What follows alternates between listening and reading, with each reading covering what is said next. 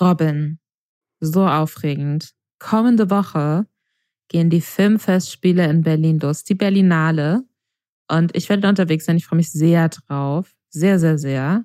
Und ich habe so das Programm, bin ich so durchgegangen, habe mal geguckt, was sieht so interessant aus. Und weißt du, was ich da gefunden habe, Robin? Ein YouTuber-Film. Gemacht von YouTubern. Und sie sind nicht Fresh Torge. Der Film heißt Talk to Me. Ist so ein sehr vielversprechendes Horror-Ding, das schon beim Sundance Film Festival, glaube ich, gelaufen ist, super gut besprochen wurde. Und die Regisseure, die Verantwortlichen für diesen Film sind Danny und Michael Philippou, australische YouTuber. Und die haben einen YouTube-Kanal namens Raka Raka. Und der ist riesig. Der ist riesig. Der hat 6,7 Millionen Abos. Ich kannte ihn nicht, aber äh, sie haben auch seit einem Jahr nichts mehr hochgeladen. Wahrscheinlich, weil sie sich jetzt auf diesen Film fokussieren, keine Ahnung. Aber ihr letztes Video hat auch 1,6 Millionen Views. Da sneaken sie sich in ein Mr. Beast Video, sind undercover bei Mr. Beast in dem Video. Und auch der sonstige Content, das ist irgendwie sehr so oldschool. Ich würde ich es fast so ein bisschen vergleichen mit David Dobrik. So, ja, würde ähm, ich auch ähm, sagen. So, so, so vloggig, aber sehr krawallig, so krasse, krasse Stunts, super schnell geschnitten. Wir haben zum Beispiel auch jetzt, also das, das Video davor war irgendwie so, so ein WWE Prank-Ding und davor haben sie ein Video irgendwie mit, mit der Pornodarstellerin Riley Reed gemacht und dann irgendwie so ein Action-Video mit so Pokémon, wo jemand mit einem Auto überfahren wird. Also schon sehr so, so krass Super aufwendige. Mit Ronald McDonald auch, aus welchem Grund so auch immer. Also so ein Ronald McDonalds klauen. Ja, ich weiß nicht, ob das Werbung ist, ich glaube nicht. Die haben auch irgendwas mit KSI zusammen gemacht. Also die sind schon sehr bekannt und groß so und haben in der Vergangenheit aber wohl auch schon so, so Zombie-Videos gemacht, so wo, wo das Thumbnail echt, äh, also das hätte ich jetzt nicht gedacht, dass das nicht gegen die Community Guidelines verstößt, weil da ist wirklich ein Kopf, der in zwei geteilt wird und man sieht so Blut und Hirn und so, so rausspritzen. Also das hätte ich jetzt nicht gedacht, dass das YouTube erlaubt, aber okay. Also absurder Kanal und man würde jetzt meinen, so von der Qualität dieser Videos, dass die offensichtlich ganz gute Storyteller sind für 13-jährige Jungs aber nicht, dass die, dass die so, also, ne, man ist mal überrascht, was so in den Leuten schlummert, weil es ist schon sehr, sehr, sehr so generischer, over-the-top YouTube-Content. Soll ich dir kurz vorlesen? Ja. Weil diese Frage stellen wir uns, glaube ich, jetzt gerade alle. Und die Website der Berlinade hat eine Antwort darauf. Die Berlinade schreibt immer so sehr dramatische, feuilletonistische Inhaltszusammenfassungen, in denen auch immer schon so ein weiß ich nicht, so eine super kulturelle Rezeption so mitschwingt. Und sie, sie fassen das, also quasi so dieses Spannungsfeld so zusammen.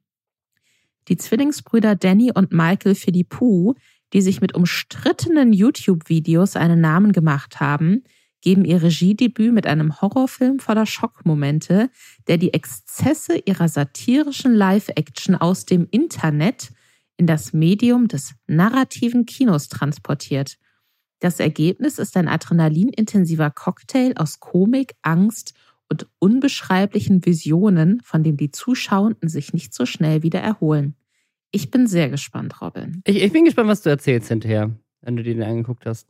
Ob du das Gefühl hast, sozusagen, das ist einfach ein. Weil es kann ja sein, dass so dieses, dieses moderne Storytelling, was sie sozusagen von YouTube gelernt haben, ob das sozusagen in dem, den Film so ein bisschen aufpeppt oder ob es dann am Ende doch ein sehr generischer Film ist und die halt einfach, einfach gute Storyteller sind, die in der Lage waren, das für YouTube irgendwie zu lernen, aber das halt genauso gut für einen klassischen Horrorfilm irgendwie machen können. Bin mal gespannt. Absolut. Und damit herzlich willkommen beim hochkulturellen Influencer-Podcast Lästerschwestern. mein Name ist Lisa Ludwig. Ich bin Journalistin und Autorin. Der Mann, der eben so neckisch gelacht hat, ist Robin Blase, ein echter YouTube-Star, Webvideoproduzent, Firmeneigner. Robin Blase kann alles. Und wir beide lästern jede Woche über die Dinge, die im Internet, insbesondere in der Influencer-Welt und eben deswegen dann auch auf Social Media passiert sind. Das heißt, wir gucken YouTube-Videos, Twitch-Streams, Insta-Stories, TikTok-Videos, damit ihr das nicht machen müsst. Und was haben wir denn jetzt in den letzten Tagen geguckt, damit wir heute darüber sprechen können, Robin? Wir haben Interviews gelesen von Tanzverbot und seiner Freundin Lola. Die haben nämlich ein sehr lustiges Interview dem Spiegel gegeben. Wir haben das Video geguckt, wo Hand of Blood erzählt, wie sie zweieinhalb Millionen Euro ausgegeben haben für ihr neues Büro. Also das ist wirklich absoluter Rekord aller Büroausbaue aller Zeiten auf YouTube. Die Rocket Beans haben all ihre Mitarbeitenden in Kurzarbeit geschickt. Katja Krasowitsch, die schon länger Beef mit Dieter Bohlen, das ist jetzt letzte Woche nochmal, das nochmal ein neues Level erreicht.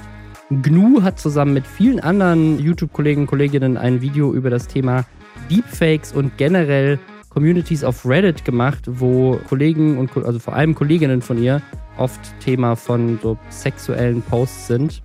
Ron Bilecki muss fast eine halbe Million Strafe zahlen. PewDiePie wird Vater, aber nicht nur der, sondern auch Laura Müller und Michael Wendler. Das sind zwei sehr unterschiedliche Arten und Weisen, wie die sich entschieden haben, das anzukündigen. Das und mehr jetzt. Es geht einfach los. mein Lieblingssatz, mein absoluter Lieblingssatz in dem Interview von Tanzverbot und seiner Freundin Lola. Die beiden, das war ja, glaube ich, zum ersten Mal so richtig im Gespräch, dass die beiden ein Paar sind auf der Gamescom bei dieser Schlägerei.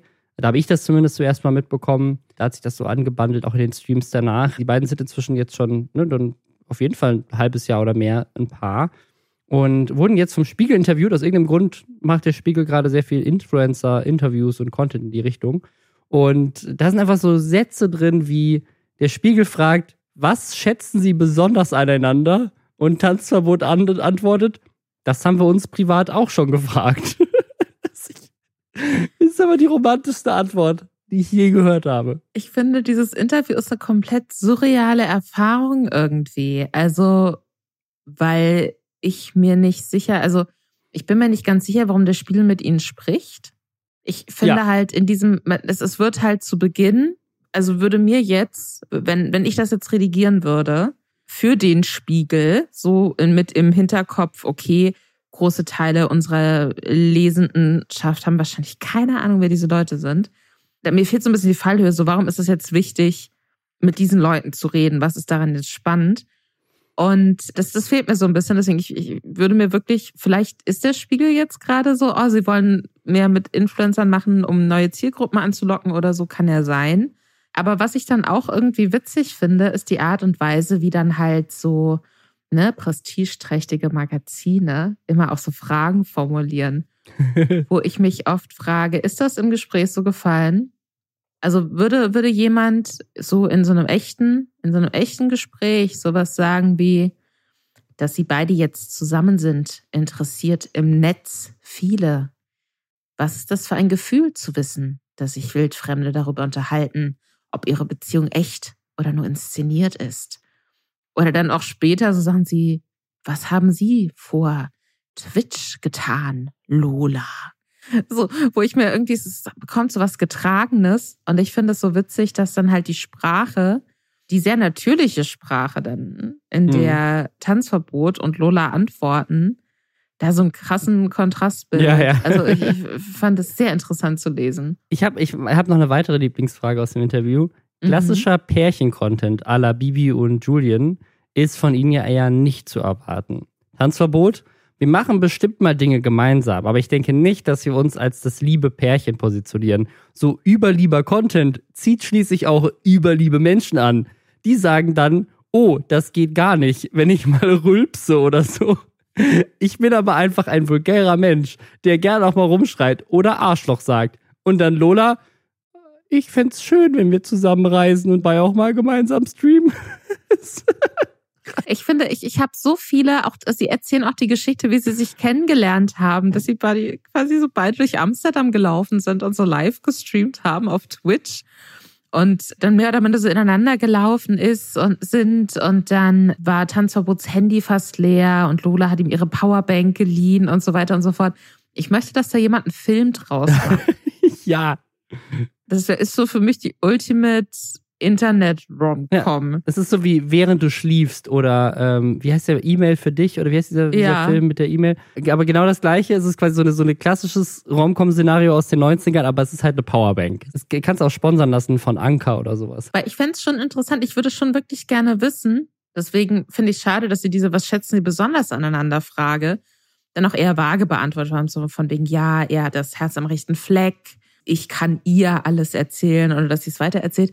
Ich frage, ich würde wirklich gern wissen, wie die sich kennengelernt haben, wie die ins Gespräch gekommen sind, wo sie vielleicht gemerkt haben, oh, das ist für mich irgendwie interessant. Weil so auf den ersten Blick würde ich die jetzt nicht zusammenbringen irgendwie. Und auch in dem, wie sie auf Sachen antworten, würde ich die jetzt nicht ja, das, unbedingt das, das zusammenbringen. Fand ich war der Kontrast. Also das, das Tanzverbot sagt, wir haben uns privat auch schon gefragt, was wir aneinander schätzen.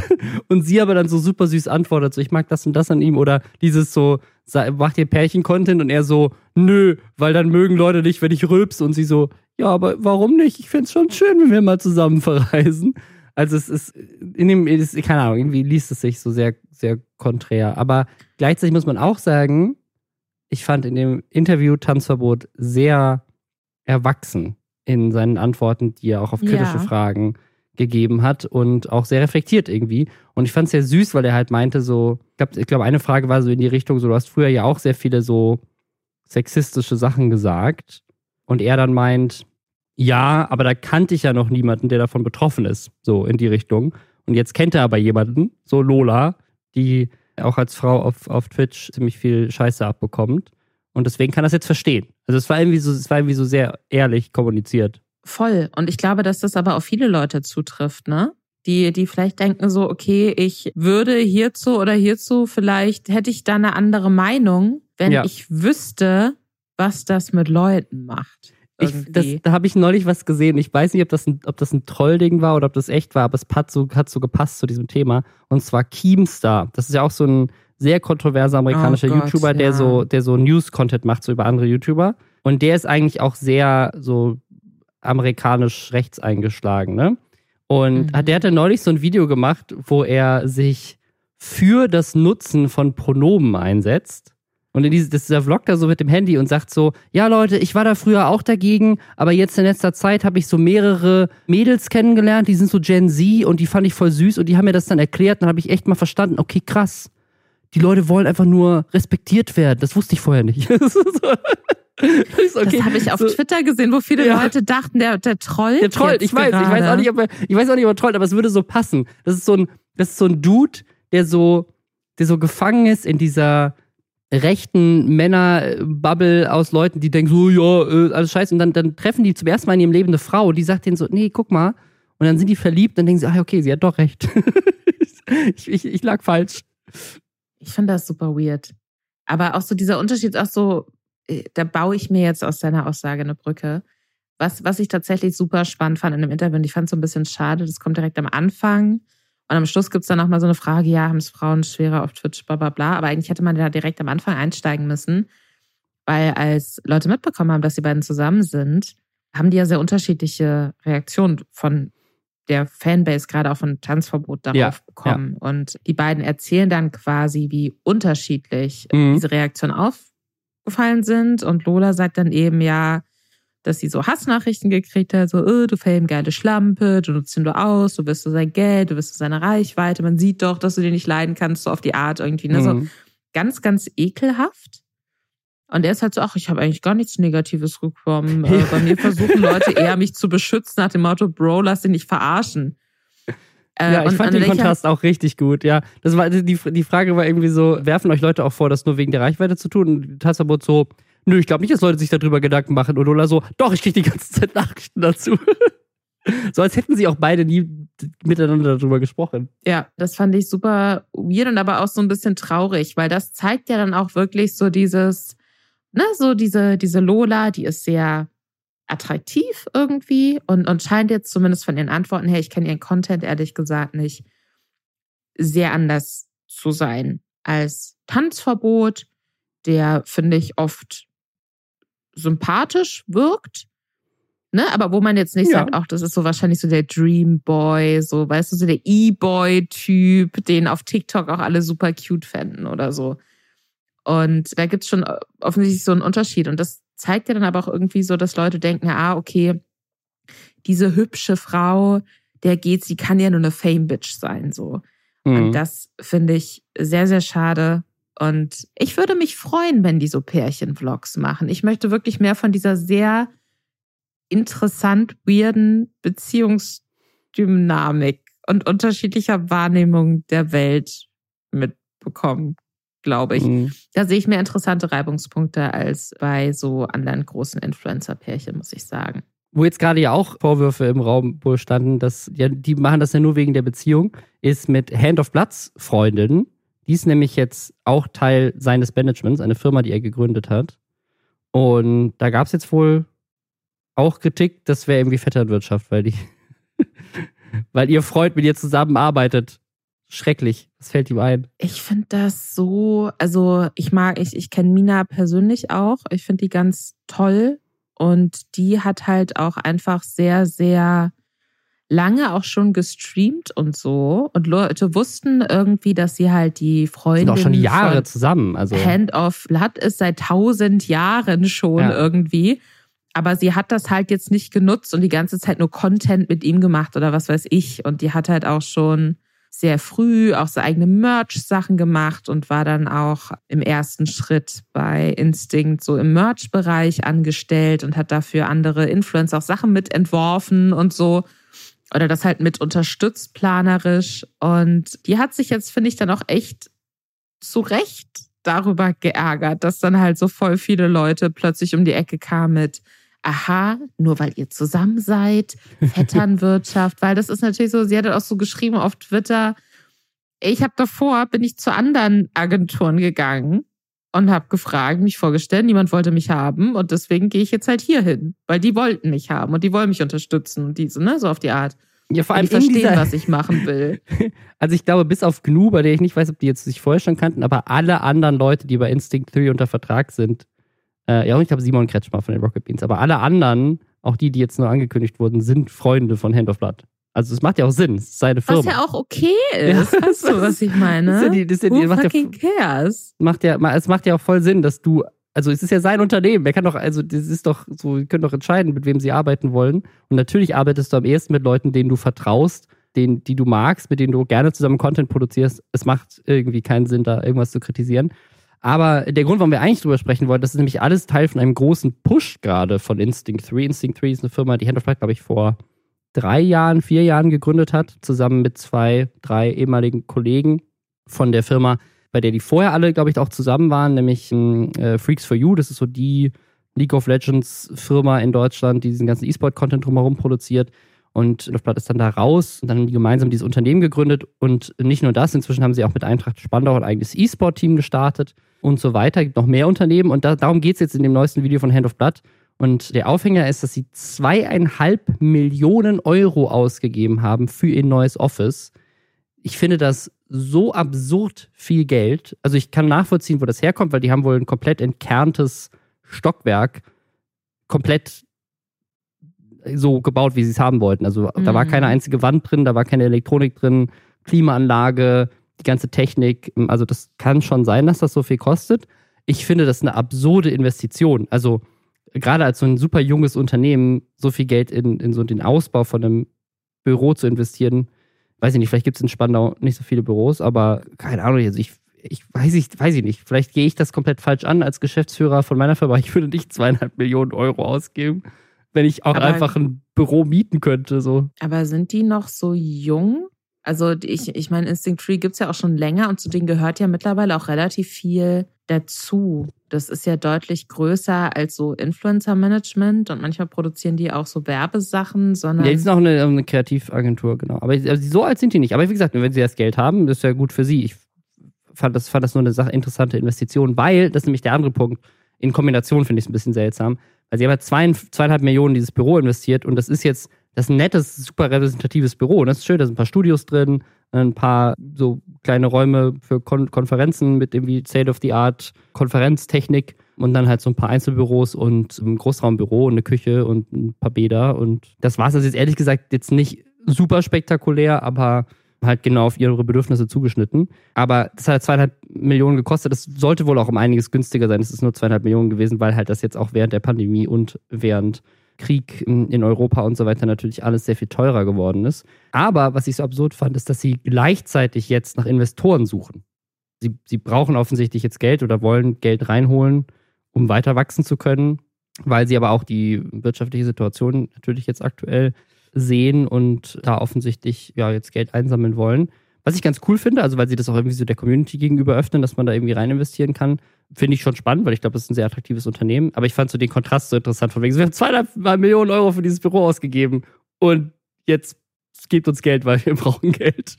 Ja, ja, weiß ich nicht. Also ich, ich kenne mich ja auch mit so Baupreisen und sowas nicht aus. Ne? Ich war nur nicht. bei Edeka einkaufen und dachte mir, ich verstehe nicht, warum ich so viel Geld für Käse ausgeben muss. Deswegen, who knows, ja. Ja, ich, ich, ich, ich habe auch, hab auch keine Ahnung. Die werden, die, die werden schon sehr viel smarter sein als ich, sonst hätten sie es nicht gemacht und wären auch nicht so erfolgreich. Ich, ich hätte es weird gefunden, wenn sie dann irgendwie so, und jetzt brauchen wir eure Unterstützung. Wir haben einen Supporters Club aufgemacht. Also, das hätte ich weird gefunden. Aber die, die scheinen sich ja wirklich riesengroß aufzustellen, ja, ja, auch so mit äh, Fall. komplett eigener Merch-Abteilung und so weiter und so fort und dann eben auch so im E-Sport-Bereich. Internationales Unternehmen größer. jetzt auch.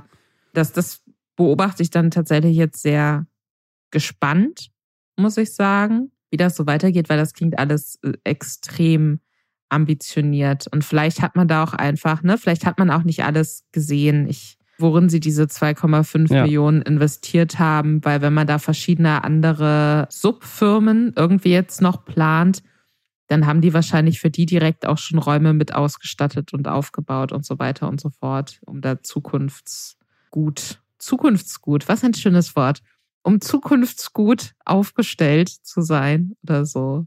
Keine Ahnung, aber spannend, total spannend. Vor allem, weil ich immer mir überlege, so äh, in Spandau ist ja sonst nicht so viel los, ne? Nee, äh, gar nicht. So free, lustig ist, Spandau ist so der E-Sport-Standort jetzt erwähnt mit Freeze for You da und halt auch Instinct 3 sind halt so, ne, so zwei der größten Unternehmen. Es gibt, was gibt's denn noch? So Take TV, die sitzen in Köln, aber ja, also ich, will das, ich will das gar nicht kritisieren. Ich fand es nur, also ich finde die Zahl einfach absurd. Also ich, ich, ich habe ja, so, ne? Ja, ja. Also ich, ich, ich weiß ja, was unsere Büros kosten, die wir als Unternehmen haben und wie viel ich bereit wäre, auch auszugeben für, okay, lass mal hier ein bisschen das moderner gestalten und so weiter. Und ich bin sehr zufrieden. Ich habe ja euch auch ein Video gemacht für die zeigen. Ich bin sehr zufrieden mit unseren Büros. Die sind einfach angemietet, da mussten wir nicht groß was ausbauen. Wir ja, zahlen eine sehr schöne Toilette. Eine sehr schöne Toilette haben wir. Wir zahlen einen absoluten Bruchteil und wir haben halt trotzdem immer zwei, zwei Räumlichkeiten mieten müssen, die ein bisschen weiter auseinander sind. So fünf Minuten muss man da mit dem Fahrrad zwischenfahren. Dadurch ist es nicht ideal, so, ne? Aber dafür haben wir halt nicht 2,5 Millionen Euro dafür ausgegeben, sondern ein paar tausend für die Einrichtung, so. Ich finde deswegen, ich, keine Ahnung, mich, mich, also, ich bin natürlich auch, spricht, spricht da auch so, ich, Bewunderung heraus. Ich finde das cool, dass sie das sich leisten können. Aber auch so ein bisschen denke ich mir so, why? Wie kann das sein? Das ist, ist es zweieinhalb Neid, Millionen für ein Robin? Büro. Ist, ist es auch ein bisschen nein? Ja. Weil ich hätte auch gerne die Möglichkeit, einfach zweieinhalb Millionen Euro für Büroeinrichtung auszugeben. Dass ich denke, so, okay, da muss er richtig viel Kohle haben, wenn das sich lohnt. So, weil, wie gesagt, also das Büro sieht wunderschön aus.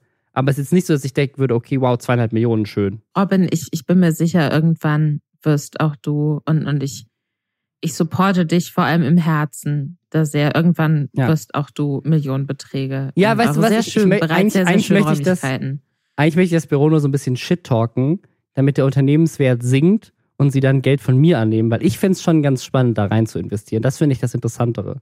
Ich finde es schon faszinierend, sozusagen so, okay, man investiert in so, in so ein E-Sport-Team mit rein oder sowas. Das finde ich, schon, find ich schon ganz interessant. Ich spiele zum Beispiel sehr intensiv so ein Mobile Game Pferden. da kann ich mir vorstellen, das ist vielleicht auch also weißt du, so auch mal andere das, Art von E-Sport, ja. Das haben die ja auch gemacht. Die wollen, die wollen wohl so einen Gastronomiebetrieb gründen als neues Unternehmen. Und da haben sie quasi einfach so die Community einen Shoutout gemacht. So meldet euch, wenn ihr Bock habt, mit uns einen, einen eigenen Pub oder was weiß ich zu gründen. Und du könntest ja, die, die, da sind sie auch offen für. Du kannst auf diese Website gehen, wo du investieren kannst in Instinct 3 und einfach neue Business-Ideen auch pitchen. Also du könntest ja. auch hingehen und sagen, ich, ich würde gerne mit euch zusammen ein Joint Venture gründen für mehr Pferdespiele im E-Sport. Nee, oder überhaupt einfach, weißt du, so das mal ausbauen, weil die Pferdespiele gibt's ja. Also, aber die Sache ist, ich sehe mich persönlich, gerade nachdem ich jetzt Käse bei Edeka gekauft habe, finanziell eher an dem Punkt, wo ich mir denke, ich möchte nicht investieren, einfach. ich möchte, dass Menschen mir Geld geben. Ja, das stimmt. Ich möchte, ich möchte eigentlich auch eher umgekehrt, dass Leute in mich investieren. Aber die wirtschaftliche Lage ist, ist, ist schwierig, ist gerade sehr schwierig, Robin. Sieht man auch bei den Rocket Beans. Die haben nämlich tatsächlich ihre gesamte Belegschaft ähm, jetzt im Februar in 70-prozentige Kurzarbeit geschickt. Und ich denke, das, das ist tatsächlich das, was bei Instinct 3 auch mit, mit reinspielt. Mit dem Invest, gerade im Gaming-Bereich oder so große Events, so Riesenbudgets, die werden halt einfach gerade so ein bisschen zurückgefahren, weil halt eine Inflation, potenzielle Recession, Krieg geht immer noch weiter. Ne? Also das, da ist einfach irgendwie viel los und das merkt man auch. Ne? Also man sieht es ja hier in dem Podcast, ich weiß nicht, ob euch das aufgefallen ist, aber wir haben seit April letzten Jahres einen Bruchteil an Werbepartnerschaften in diesem Podcast zu dem, was es früher war. Es ist einfach viel, viel weniger im Markt. Es passiert einfach, es ist viel, viel weniger los. Und das merken natürlich auch gerade so große Unternehmen wie die Rocket Beans, die 120 Angestellte haben. Die mussten jetzt gerade irgendwie die Game Invasion, das war so ein großes Event, was sie, glaube ich, sogar auch zusammen mit Instinct 3 gemacht haben. Ja, genau, genau. Mussten die spontan absagen, weil irgendwie nicht genug Geld da rumgekommen ist. Und ähm, das das weiß man nicht, oder? Das war nicht? ja noch so ein bisschen, ich glaube, das ist so suggeriert, auch in einem Statement, was sie Ja, so habe ich es verstanden, haben. als ich das gelesen habe. Aber das wird, glaube ich, nicht eins zu eins so gesagt. Okay. Also so hatte ich es interpretiert, als ich es gelesen habe und jetzt auch in der Kombination mit dieser Ankündigung. Aber ja, es ist natürlich immer scheiße für, für also die sind jetzt drei Monate in Kurzarbeit, kriegen halt auch einfach da weniger Gehalt und so. Aber es ist natürlich trotzdem die bessere Möglichkeit im Vergleich zu dem, was man gerade im Silicon Valley sieht, wo einfach 10.000 Leute äh, entlassen werden pro, pro Firma, um irgendwie ein bisschen die Kosten zu senken. Also es ist schon cool, dass sie nicht einfach sagen, okay, wir sind einfach zu groß, wir müssen irgendwie die Leute alle feuern. Und jetzt erstmal sagen, wir gehen in Kurzarbeit und gucken, ob es dann Richtung Gamescom und keine Ahnung, was vielleicht wieder besser läuft. Und also zumindest, also Arno, der Geschäftsführer, scheint auch sehr zuversichtlich zu sein in diesem Statement, dass sie da hinkommen. War natürlich jetzt gleichzeitig auch wieder so ein bisschen Werbung für diesen Supporters Club. Aber ich muss aber ehrlich sagen, also ich liebe die Rocket Beans, aber ähnlich wie die zweieinhalb Millionen für ein Büro bin, wundere ich mich die ganze Zeit, dass sie 120 Mitarbeiter haben. Ich finde, das ist das unglaublich viele Menschen. Ich verstehe es nicht so ganz, was sie alles also, machen. Die, die haben ja auch so verschiedene Produktionseinheiten und so. Die machen ja auch so White-Label-Sachen und so ja, weiter. Ja, ja.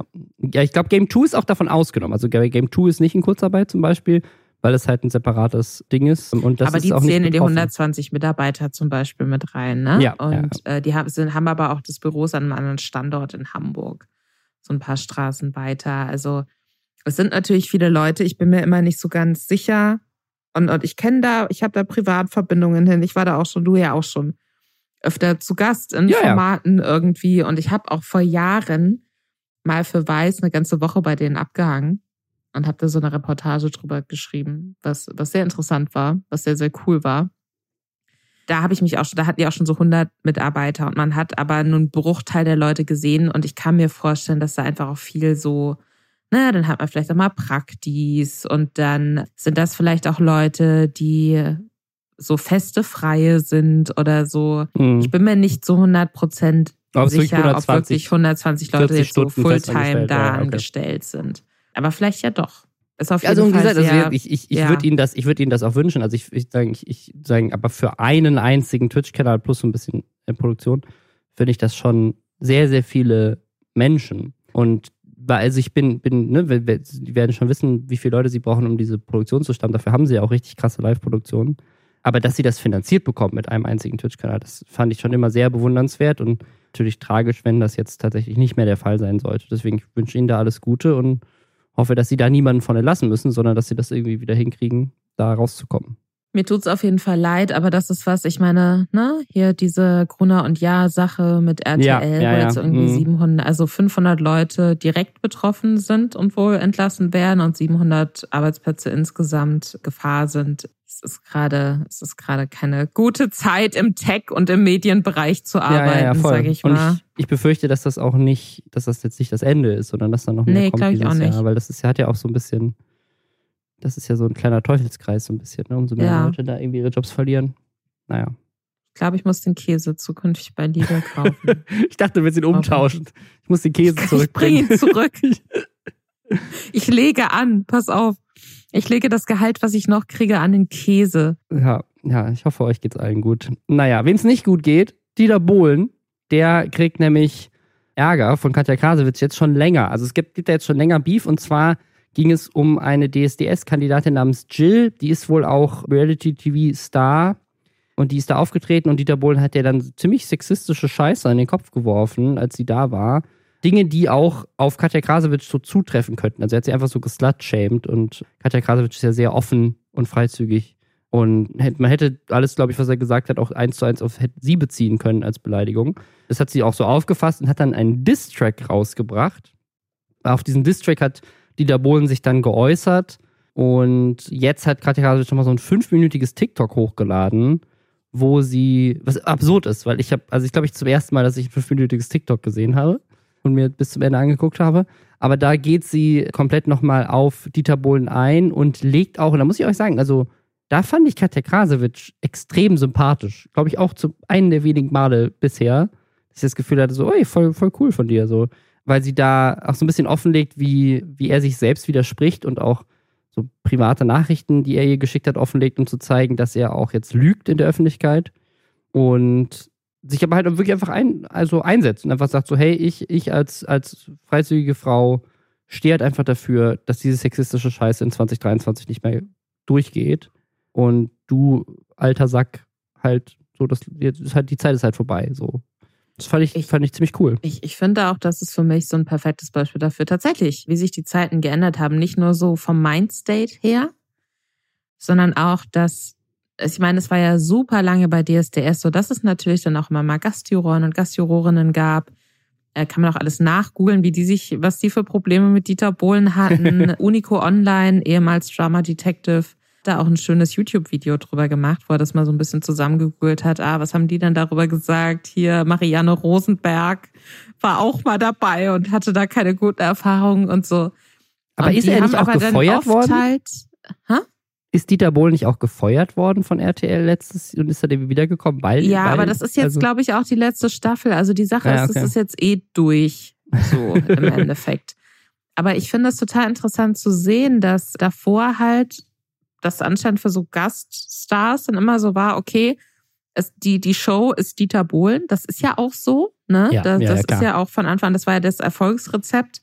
Menschen werden im Fernsehen gedemütigt von einem alternden Lagerstar. Und dass da jetzt aber mit Katja Krasavici jemand kommt von einer ganz neuen Generation, die halt RTL nicht braucht, um groß zu sein. Weißt du, was ich meine? Der mhm. kann es ja scheißegal sein, ob Dieter Bohlen sie cool findet oder ob RTL sie nochmal zu irgendwas einlädt. Ja. Weil die sagt so, nee, ich habe eine Karriere außerhalb, so ich habe meine eigene Reichweite. Ich komme ich komm mit so einer ganz anderen Art von Medienöffentlichkeit hier hin, die rein von mir als Person abhängt und wo ich keine Institution brauche, die mich abnicken oder irgendwelche ne, Dinosaurier der Branche, wo ich dann nur so ein bisschen so daneben sitzen und nicken darf, wenn die was sagen. Und das finde ich super interessant. Und ich finde es tatsächlich ziemlich cool auch, wie sie da Stellung bezieht. Und ich weiß, da hatten sie hier auch öfter schon mal kritischer. Ich unterschreibe auch nicht alles, was sie tut. Absolut nicht. Aber ich, das sind so Situationen, wo ich mir denke, ich finde es schön, dass es sie gibt und dass sie das macht. Und ich glaube, dass das gerade auch für junge Frauen wahrscheinlich. Oder gerade für, für, ne, für Frauen wie die, die da gedemütigt werden in so einer Show.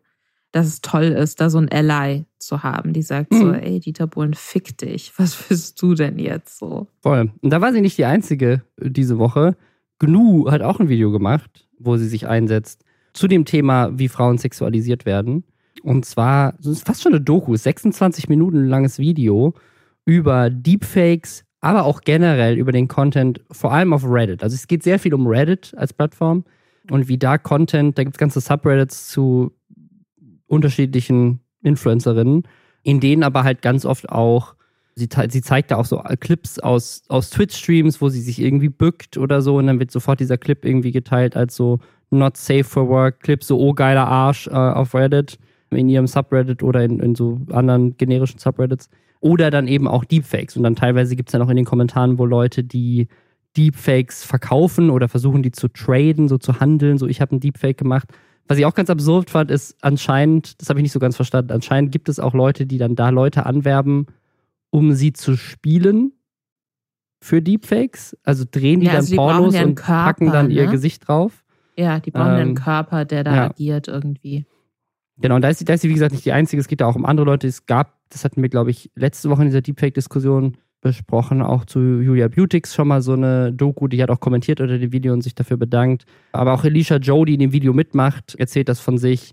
Alpha Kevin, Parabelritter, Just Nero und auch Solmecke haben alle irgendwie an diesem Video mitgearbeitet. Und Alpha Kevin der legt auch offen, dass da teilweise auch minderjährige Influencerinnen dabei sind. Also ne, ich glaube, er geht um eine spezifisch, die irgendwie 15 oder 16, ist nicht so ganz klar. Und die halt auch dann in solchen Subreddits ihr, ihr Gesicht, ihr minderjähriges Gesicht gefotoshoppt bekommt auf Körper von Pornostars. Und ja, also es ist, es ist äh, aus mehreren Gesichtspunkten finde ich ein ganz interessantes Video, weil das Thema ist auf jeden Fall nicht neu. Da gehen sie auch drauf ein. Das gibt es schon seit Jahren mit Haben wir letzte Promis. Woche auch drüber gesprochen. Genau, wir hatten letzte Woche drüber gesprochen, dass auch mit, mit Streamern in den USA gerade groß ist. Und ich glaube, das ist so ein bisschen das Neuere, also dass halt Influencerinnen auch inzwischen solche Stars sind, dass es das zu denen gibt. Aber sie beschreiben in dem Video auch, dass es das halt zu, zu klassischen Promis, also irgendwelchen ne, Filmstars, so gibt es das schon seit Ewigkeiten. Sie sprechen auch diesen Fall an, wo diese ganzen, wo diese iCloud-Leaks gab, so von Jennifer Lawrence und so damals. Also es ist ja nicht neu, dass, dass Frauen in Medien sexualisiert werden, aber ich glaube, es ist schon immer, es wird immer größer gerade, dass das mit Influencerinnen passiert. Wie gesagt, war letzte Woche auch hier schon Thema in den USA. Und dass sie da dagegen vorgehen, finde ich, finde ich super, weil sie es halt auf zwei Arten machen. Das eine ist, sie shamen Reddit dafür, dass Reddit das zulässt oder nicht gegen Hertha gegen äh, vorgeht.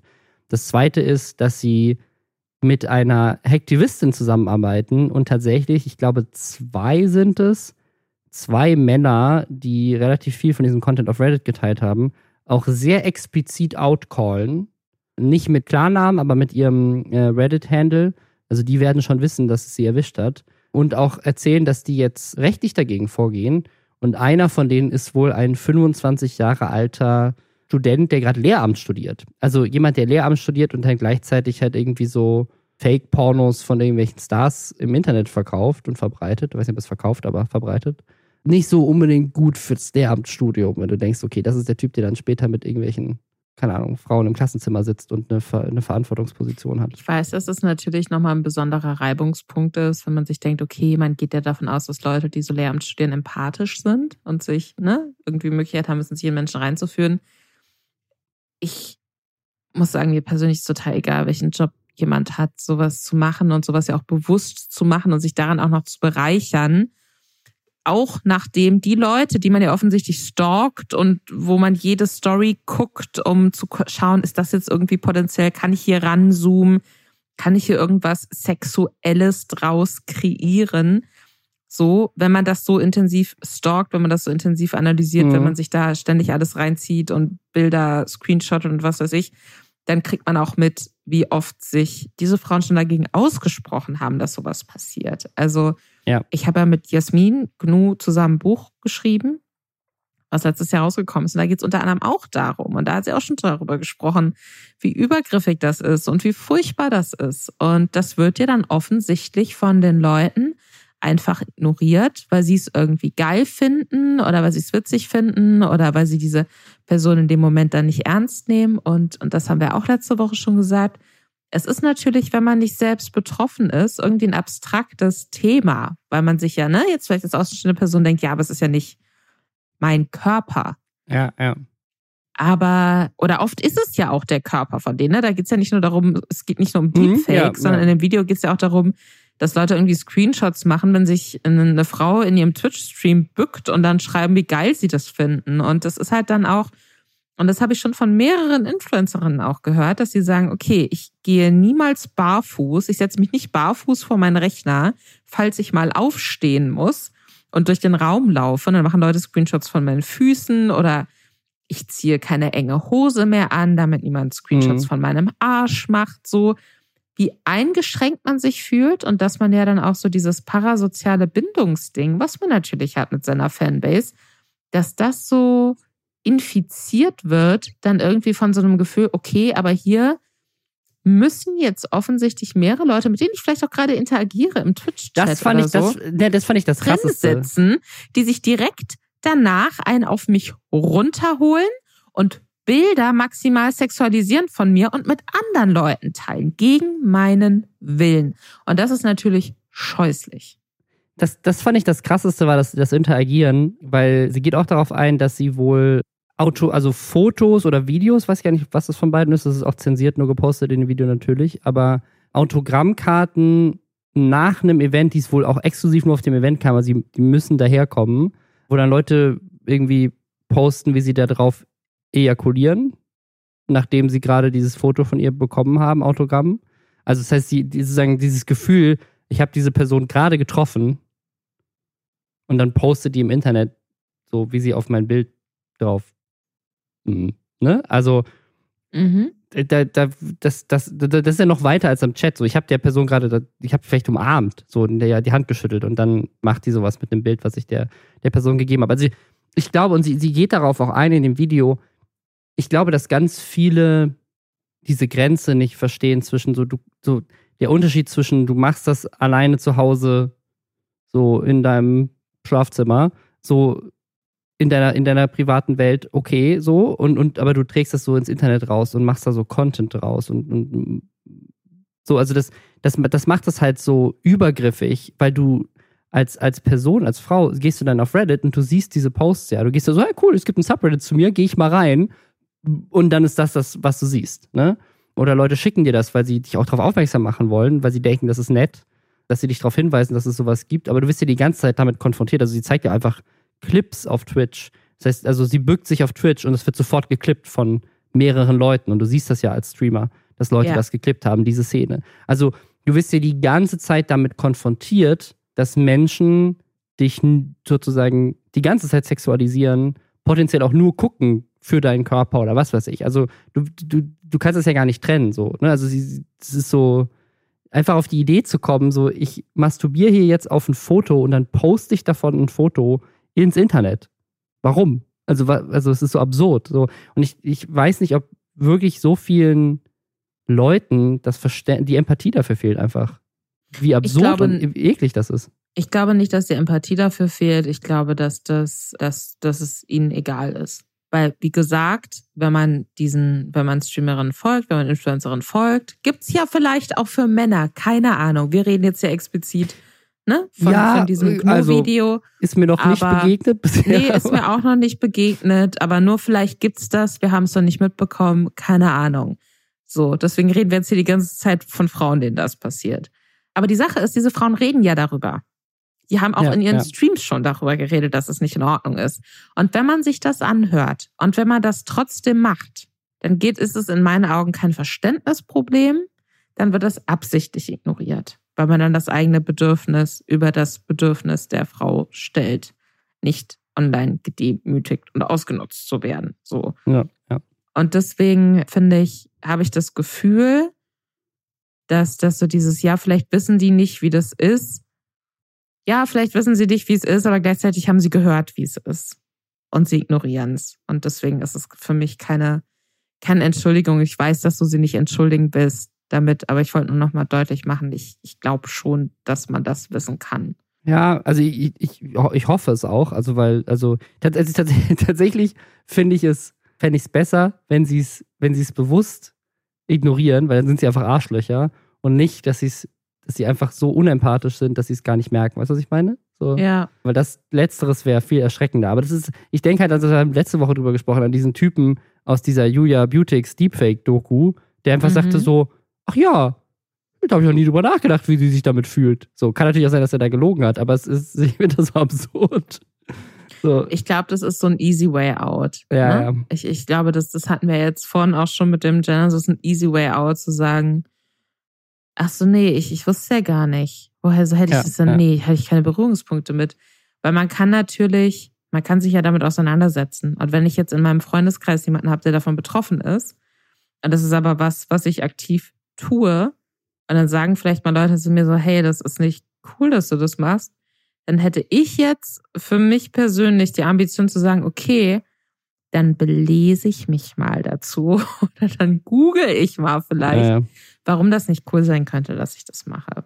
Deswegen, ich glaube, das ist oft ein easy way out, zumindest bei den Leuten, die halt wirklich auch so Ausschnitte aus Streams klippen und so, die müssen ja so nah an den Streamerinnen, an den Content Creatorinnen dran sein, um diese ganzen Aufnahmen sich zu beschaffen, dass sie dann definitiv auch außer sie machen da, sie schalten den Ton aus, dass sie auch mitkriegen müssen, wie solche Themen angesprochen werden und dass es nicht okay ist. Und dann wird es halt einfach ignoriert und das ist nicht in Ordnung. Und es tut mir sehr leid für jede Person, die davon betroffen ist. Und ich habe die Hoffnung, dass jetzt dieses Video und auch äh, wieder ein Interview mit dem Spiegel tatsächlich. Anscheinend haben die jetzt gerade so, oh, Influencer sind unser Thema-Ding. Spiegel hat auch mit Knu ein Interview zu dem Thema geführt, zu dem Video. Ich hoffe, dass dadurch mehr Menschen dafür sensibilisiert werden und ich finde es interessant, ne, dass wir jetzt letzte Woche irgendwie da dieses große Ding in den USA dazu hatten. Mhm. Und dass das jetzt zeitgleich dann auch in Deutschland ja. nochmal ein größeres ja. Thema wird, das finde ich sehr gut. Weil ich glaube, dass viele Leute, die weder diese Sachen klippen, noch sich vielleicht Videos angucken, wo sowas normalerweise thematisiert wird oder ne, den Leuten nicht auf Twitter folgen, dass so Unbeteiligte in dem Moment dann vielleicht auch merken, ah, okay, stimmt, deswegen ist das scheiße, alles klar. Weil man braucht dann, man muss die Unbeteiligten damit reinnehmen, damit die dann, ne, wenn sie zum Beispiel bei ihrem besten Freund merken, ach hier, der zeigt mir gerade irgendwelche mhm. Deepfake-Sachen, ne, dass man da auch irgendwie so eine Kontrollinstanz heißt, also, hey, äh, warum machst du das so nicht cool? Habe ich kürzlich im Spiegel gelesen, dass es nicht cool ist. Ich habe mir gerade eine sehr fiktive Situation ausgedacht, die wahrscheinlich niemals eintreten wird, aber du weißt, was ich meine, oder? Ja, weißt du, was ich auch gerade im Spiegel gelesen habe? Wegen illegaler Glücksspielwerbung. YouTuber soll 480.000 Euro Geldstrafe zahlen. Gibt es auch einen Artikel im Spiegel. Mhm. Und zwar Ron, Ron Bilecki soll, das ist noch nicht rechtskräftig, aber er soll 480.000 Euro Strafe zahlen. Das ist fast eine halbe Million für alle, die nicht rechnen können, weil er Werbung gemacht äh, wo? das, das kleiner Soundeffekt. Das war, das war, das war ein guter Vorschub hier.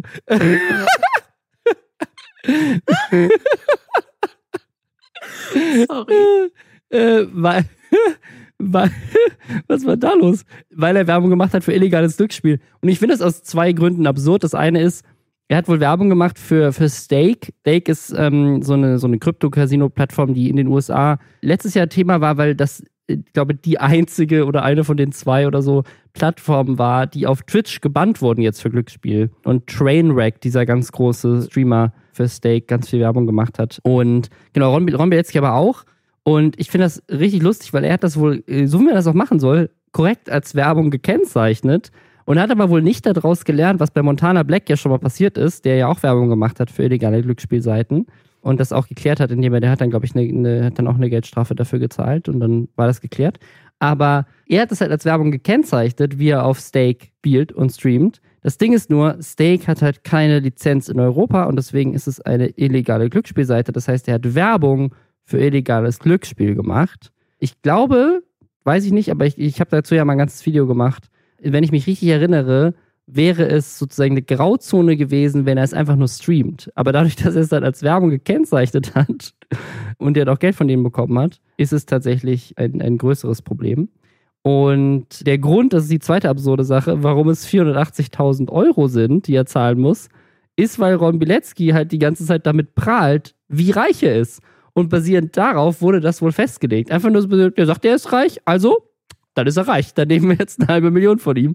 Ob er das wirklich zahlen kann oder nicht, war wohl nicht Thema, sondern einfach nur, er sagt, wie reich er ist. Und das absolut Beste daran fand ich, dass jemand im, im Reddit, Grüße gehen raus, American Yogurt, das, also wirklich einer der lustigsten Posts im, im Lester-Schwestern Subreddit.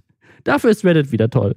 Nämlich 320 Mal muss Ron Bilecki aufs Klo gehen, um die Geldstrafe auszupissen. They did the math. Er hat es ausgerechnet. 320 Mal die pissig. Die 480 um, kurz den Kontext herzustellen, Ron Bilecki hat man in einem besoffenen Livestream, den wir auch besprochen haben im Podcast, Menschen als Geringverdiener beleidigt und ihnen erklärt, wie viel Geld er quasi auspisst, so ja. wenn er pissen geht und und ja, das, das Monatsgehalt von der Person, mit der er da Streit hat, die würde er pissen. Genau. Genau. Ja. Ja, ich muss sagen, es ist halt schwierig, dann in solchen Momenten Mitleid oder Empathie zu empfinden. Ich versuche es gerade sehr angestrengt. Mein Körper tut ein bisschen weh. Ähm, ich bin mir auch, ich könnte mir vorstellen, dass Ron Bilecki nicht dazu in der Lage ist, 480.000 Euro zu bezahlen. Das kann ich mir auch nicht vorstellen. Das glaube ich auf gar ja. keinen Fall. Da bin ich mal gespannt, was da passiert, wenn quasi dann die Justiz feststellt, dass Ron Bilecki vielleicht gar nicht so reich ist, wie er immer betrunken behauptet hat. ja, Mal so könnte es jetzt öffentlich werden, weil er hat jetzt Berufung eingelegt und wenn, wenn jetzt beim Einspruch, weiß ich nicht, wie das funktioniert, da werden sicherlich Da muss er doch die Einnahmen offenlegen, die er ich, hat, ich oder? Kann mir das, ich kann mir das, also wenn er, wenn er, er kann natürlich Einspruch einlegen gegen das gesamte Ding, also gegen den gesamten Strafbefehl, ne? Und einfach sagen, nö, das stimmt nicht. Ich habe keine Werbung gemacht für illegales Glücksspiel. Ich glaube, da, da, da wird er aber wahrscheinlich keine große Chance haben, weil das ist ja ziemlich offensichtlich, die Beweise sind online. Aber er, er könnte halt Einspruch einlegen, ja, gegen die Höhe. Weiß ich nicht, werden viele Juristen uns vielleicht auch was zu erzählen. Und dann kann, ja, kann es, glaube ich, gut sein, dass er dann sagen muss, nee, ich kann mir das nicht leisten, ich kann maximal so und so viele Tagessätze zu, zu dem Betrag zahlen und dann finden wir vielleicht dann, raus, wie viel Ron Bilecki wirklich pisst. Ich finde es so gut, weil das wollte, genau das gleiche wollte ich auch gerade sagen. Perfekt, wir haben ein Gehirn, Robin. Nächstes Thema. Perfekt. Ich möchte, dass das dann wirklich jemand ausrechnet. Also ja. wenn, wenn, wenn Ron Bilecki im Jahr so und so viel Geld macht und der durchschnittliche Mann im Jahr so und so viel Mal auf Toilette geht, wie viel pisst Ron Bilecki am Tag? Warum der durchschnittliche Mann, der durchschnittliche Mensch? Ich, ich dachte jetzt, vielleicht gibt es da einen Unterschied. Gibt es einen Unterschied, wie, wie oft Männer und Frauen auf Toilette also gehen? Also Männer haben es halt einfacher, was, oder Menschen mit Penis haben es deutlich einfacher, pinkeln zu gehen, was eine sehr große Ungerechtigkeit ist, wie so vieles in der Welt. Aber ich weiß nicht, ob man das jetzt so direkt umlegen könnte darauf, wie oft Menschen urinieren. Da gibt es äh, bestimmt auch eine Statistik. uns im Subreddit. Macht's witzig, dann lesen wir vielleicht nächste Woche eure Erklärung dazu hier vor. Apropos Penisse. Weißt du, was man mit einem Penis noch machen kann? In Zusammenspiel mit äh, weiblich konnotierten äh, Fortpflanzungsorganen. Robin? Ja, äh, ein Baby. Mhm. Ja, ja. Und, Und das, das ja. haben mehrere Leute gemacht. schon, schon in, in, haben schon mehrere Leute gemacht, angeblich, ja. Unter anderem PewDiePie. PewDiePie hat das gemacht. Äh, das ist der, der zweitgrößte YouTube-Kanal nach MrBeast im Moment. PewDiePie, der hat sich in den letzten Jahren stark verändert, macht immer weniger Content, macht äh, immer mehr so vloggige Sachen mit seiner Frau. Und äh, die beiden werden jetzt Eltern und die haben ein sehr schönes, sehr emotionales Ankündigungsvideo gemacht super süß. Also irgendwie gar nicht so überproduziert, wie man das vielleicht in der Vergangenheit bei einigen deutschen Influencern schon gesehen hat. Sondern wirklich so ein sehr nettes, vloggiges, so eine Minute 30 Ding, wo sie einfach sagen so, hey, wir werden Eltern, ich freue mich drauf. Und eine Sache, die ich in letzter Zeit bei PewDiePie so beobachtet habe, so auch aus seiner Community, ganz viele haben so das Gefühl, und das bekomme ich auch, wenn ich so seinen Content kriege, dass er so, das scheint ihm so, die sind jetzt, glaube ich, in Japan leben die jetzt, und es wirkt wie so ein, wie so ein Ende. Weißt du, es wirkt wie so ein, so, der hat so YouTube durchgespielt, ist jetzt nicht mehr der größte, wurde abgelöst von Mr. Beast und ich glaube, ganz viele haben so die Sorge, dass PewDiePie wahrscheinlich jetzt einfach bald einfach komplett aufhören wird mit YouTube. Dass er einfach sagt so, hey, ich habe genug Geld, ich bin super zufrieden, die Zeit ist vorbei, weil er wirkt so sehr so, so einfach zufrieden, so content, so als hätte er irgendwie alles erreicht. Und jetzt kommt irgendwie dieses Kind dazu. Ich kann mir vorstellen, dass das, ne, wer weiß, vielleicht hat er einfach Bock, so trotzdem weiter Content zu machen, weil es ihm Spaß macht. Aber ja, keine Ahnung, so, so, was ich so mitbekommen habe, was ich so gelesen habe auf Twitter und so, ist schon so, dass in seiner Community so das Gefühl da so, es geht dem Ende zu, so dieser Ära PewDiePie. Und das ist natürlich so jetzt das letzte Kapitel, so er wird Vater. Äh, Finde ich aber gut. Also ich glaube, das ist ja vielleicht generell was, da kannst du maybe was dazu sagen, weil ich bin ja keine Content Creatorin. Aber ich glaube, naja. ist das nicht das Ziel? ist das nicht das Ziel, dass man, dass man an einen Punkt kommt, wo man sagt, okay, und jetzt habe ich die Möglichkeit, durch meinen Erfolg, durch das Geld, was ich da bisher gemacht habe, jetzt habe ich die Möglichkeit zu gucken, okay, wie sieht mein Leben aus, wenn die Sachen, mit denen ich groß geworden bin, wenn ich da rausgewachsen bin oder wenn ich da keine Lust mehr drauf habe, wenn ich vielleicht auch einfach älter geworden bin, weil ich finde, man sieht ja manchmal, und das ist ja eigentlich so der Worst Case dann vielleicht, oder nicht der Worst Case, aber ne, manchmal so ein bisschen traurig, wenn man so das Gefühl hat, okay, manche Content Creator, die werden älter und dann passen sie nicht mehr so richtig rein in das, was sie groß gemacht hat. Und dann versuchen sie es trotzdem noch und müssen dann halt dabei zusehen, wie ihre Viewzahlen immer weiter runtergehen und aber sie können nicht loslassen. Also ich, ich finde es eigentlich schön zu sehen, okay, jetzt sagt hier jemand damit und damit und damit, ne? Der hatte auch genug Kontroversen, die nicht cool waren von seiner Seite aus, aber mhm. damit, damit, damit ist er groß geworden. Und jetzt lebt er aber dieses glückliche Leben in Japan und seine Frau ist schwanger und er freut sich einfach darauf, dass er Vater wird. Mhm. Finde ich sehr wholesome, muss ich sagen. Ich finde es auch, ich finde es mega wholesome, generell die, die Story, ja, voll. Ja, und ich, ich glaube einfach die Option zu haben, so diese Freiheit zu haben, ich bin nicht mehr gefangen, indem ich muss irgendwie jede Woche Content machen, sondern ich kann mir einfach aussuchen, wann ich das machen möchte. Und so, ich glaube an dem Punkt, viele Leute sind da ja schon, also auch Mr. Beast zum Beispiel. Mr. Beast hat sicherlich ausgesorgt, der könnte, wenn er wollte, schon aufhören. Aber es ist ja nochmal ein Unterschied. Ich glaube, es ist ein Unterschied zu sagen, du, du bist ja trotzdem gefangen in diesem, in diesem Ding, ne? Also du bist ja gefangen in dem, mm. keine Ahnung, in diesem, diesem, so diesem, natürlich dieser, dieser eigenen Ambition, erfolgreicher zu sein. Du bist gefangen auch in dem Druck der Community so ein bisschen. Und auch, keine Ahnung, also einfach nur so, Arbeit macht ja auch Spaß, also sollte sie zumindest für, für jemanden, der so, ne, den Traumjob des, des Kreativen macht vielleicht.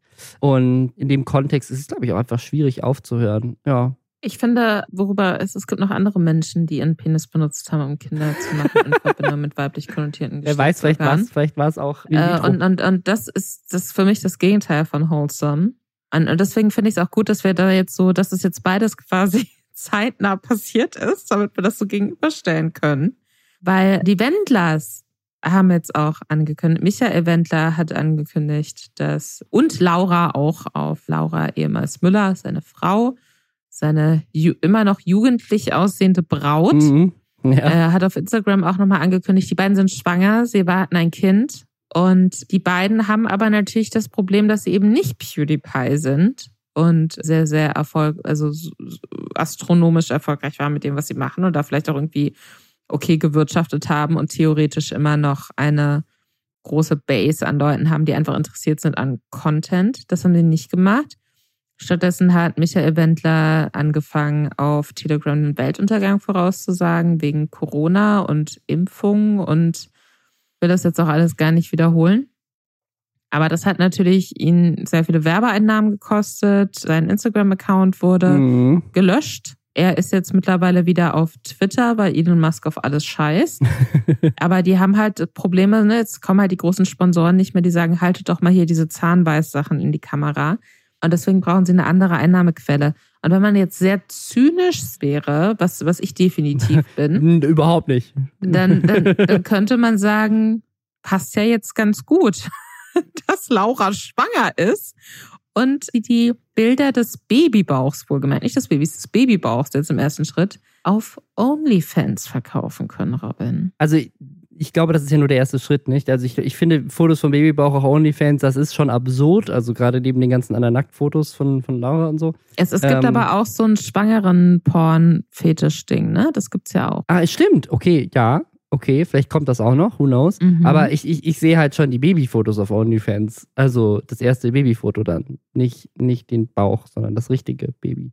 Das, das finde ich so ein bisschen absurd. Also ich finde ich finde das schon, ich weiß es nicht, ist das, ist das zu prüde, aber ich finde es ein bisschen seltsam. So, meine Mutter postet Nacktfotos im Internet und Leute geben da 34,99 pro Monat für aus.